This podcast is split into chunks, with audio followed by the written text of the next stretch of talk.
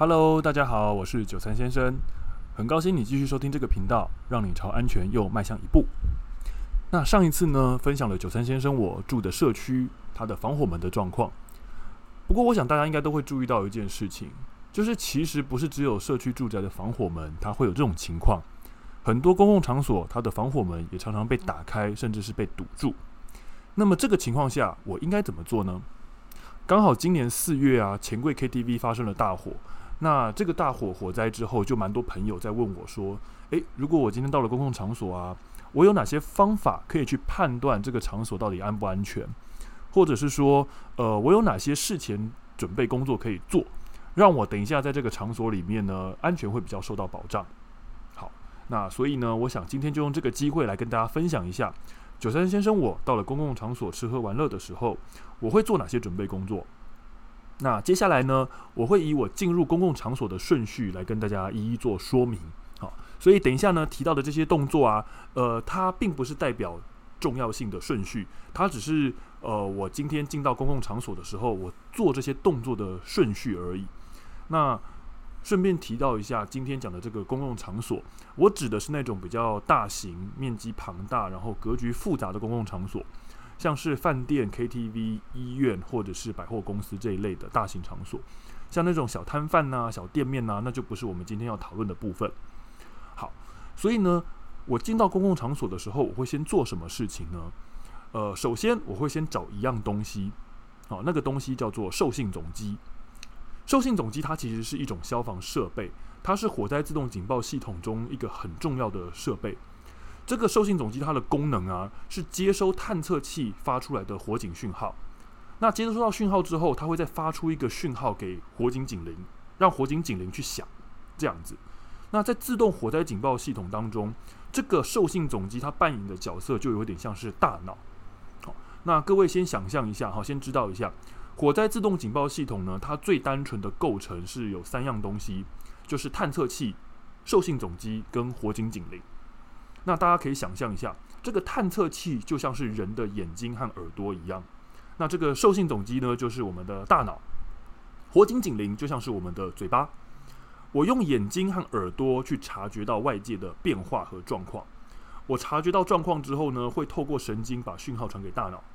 好，大脑收到讯号之后呢，它会再给嘴巴一个指令，让嘴巴去大叫失火了，然后大家都会知道发生火灾。好，那它这个运作的原理大概就像是这个样子。所以呢，大家会发现到，担任大脑的受信总机，它是有很重要的功能的。所以我来到场所，我会先找看看受信总机。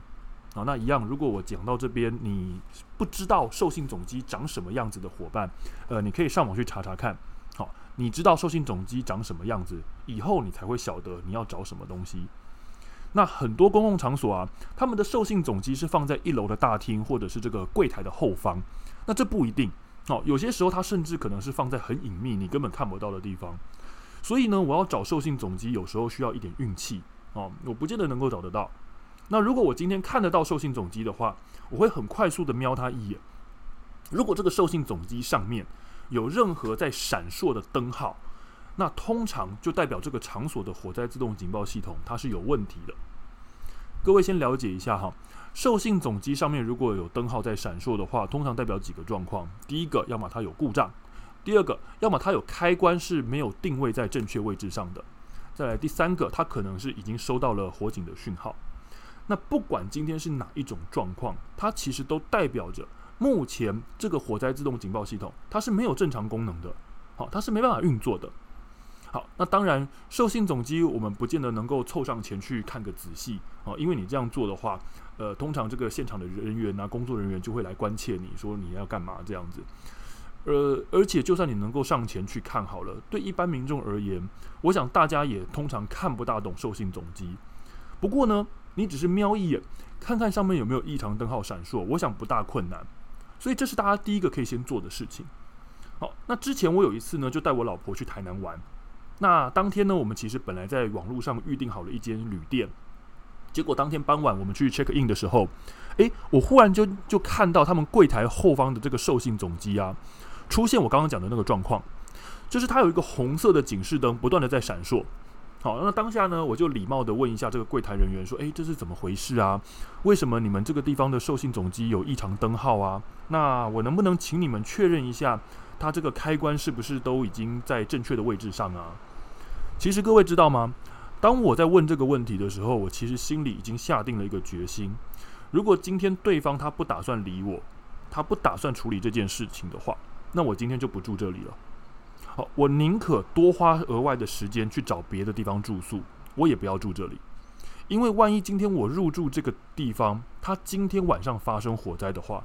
那各位要晓得，我们住的这个地方啊，它是没有任何有功能的警报系统可以通知我们发生火灾的。你想想看哦，我如果连发生火灾都不知道的话，我就更不用想说我后面要怎么应变、怎么求生了。因此，我绝对无法容许我和我的老婆去冒这个风险。那好在哦，那一次呢，对方他听了我的要求之后，他很理智的请人过来确认受信走机的状况。哦，那后来就发现啊，原来不知道他们是什么原因啊，去把那个火警警铃给关掉了。哦，那他们也在我的要求之下，把这个火警警铃呢重新打开。那我跟我老婆呢才完成这次的入住。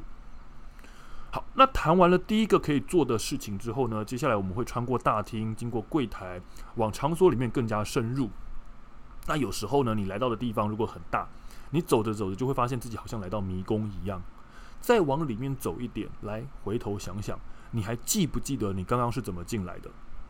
好，各位，那接下来我要跟大家一个讲一个大家一定都听过的观念。我相信大家都一定听说过，我来到陌生环境、陌生场所，我要先观察安全门梯的位置。我相信大家都一定听过这个观念，而这个动作其实也不困难，只要有心，你一定办得到。但差别就在于，有的人很认真去做，有的人却完全不会。不管你今天来到的公共场所啊，是百货公司、饭店还是医院，我相信这些公共场所，他们都一定会在一些明显的地方张贴他们的避难逃生路线图。可是各位，你扪心自问一下，你曾经认真的看过那张图吗？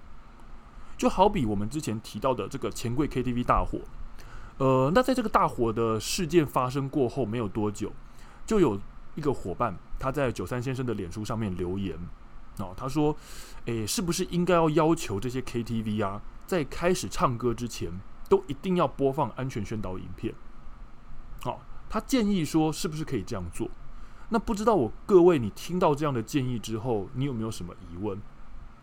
事实上，我当时看到我这位伙伴呢提出这样的提议，我想到的不是这个提议合不合理，不是这个提议可不可行。我想到最大最大的问题是，KTV 它不是本来就有播放安全宣导影片吗？为什么你到现在都还不知道这件事情？我认为这才是最大的安全隐患，因为这代表这位伙伴他长期以来啊，对于公共场所的安全宣导措施是完全视而不见的。他对于那些老早就送到你眼前的东西，他是完全没有发现的。所以，对于安全掉以轻心的态度，其实才是我这位伙伴他的致命伤。回到我们前面讲的确认安全门梯的位置，老实讲啦，各位，这根本不是什么秘密，这个观念也不是什么了不起的要诀，它只是一件人人都听说过的基本观念。差别就只在于你有没有老老实实的做到这件事情而已。各位，你不要小看去观察安全门梯这个事情的重要性哦。现在其实有很多的研究都指出哦，人类在发生火灾的时候，会有一种行为叫做习惯性。它意思就是说，当我们今天遇到灾害、遇到变化的时候啊，我们会去寻求一些自己熟悉的东西。那借由这些熟悉感，好，去安慰自己的大脑，说：“诶，现在状况都在我掌控之中，一点都不严重。”所以，我们越是遇到呃紧急危难的时候，我们就会越有很多，越也出现很多，其实事后看来会很无法理解的一些惯性行为。所以呢，在逃生路线上的选择，各位，我们遇到火灾时，我们的行为模式就会变成：你今天从哪里进来的，你就会想从哪里出去。那这样的状况很容易在火灾现场造成疏散动线的阻塞。更严重一点。假设你今天熟悉的路线，它就是起火点，或者是充满了危险，那你这个时候就会像无头苍蝇一样，你不知所措，你会一时之间慌了手脚，你不知道该往哪里去逃，因为你不晓得有没有其他的路线能让你逃。这些都是如果我们没有在事前啊先了解环境会造成的后果。所以讲到这边，你还会觉得事前查看安全门梯以及逃生路线，这是不重要的事情吗？而我更想问大家的问题是：除了今年在钱柜 KTV 发生了大火，造成严重的死伤之外，我们回头看看二零一一年，那一年台中阿拉夜店也发生了一起很重大的公共场所火灾意外。那么从二零一一年台中阿拉夜店到今年的钱柜 KTV 大 KTV 大火，这段时间下来，你有因此而养成了看安全门梯的习惯吗？你来到公共场所狂欢度假的时候，你会先事先记下逃生路线图吗？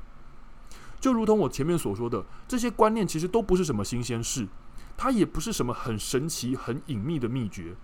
公共场所的火灾事件，它一直都存在，也一直有很多牺牲者用他们一生的幸福来警告我们这些观念的重要性。但是大家扪心自问，我们有从这些案件当中得到什么改变吗？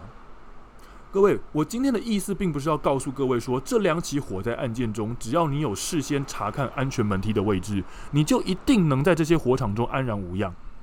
这些火灾造成伤亡的原因包含了很多很多的因素，有些甚至不是我们能够去改变、去因应的。我只是想要提醒大家，不管我们事后做了多少的检讨和提醒，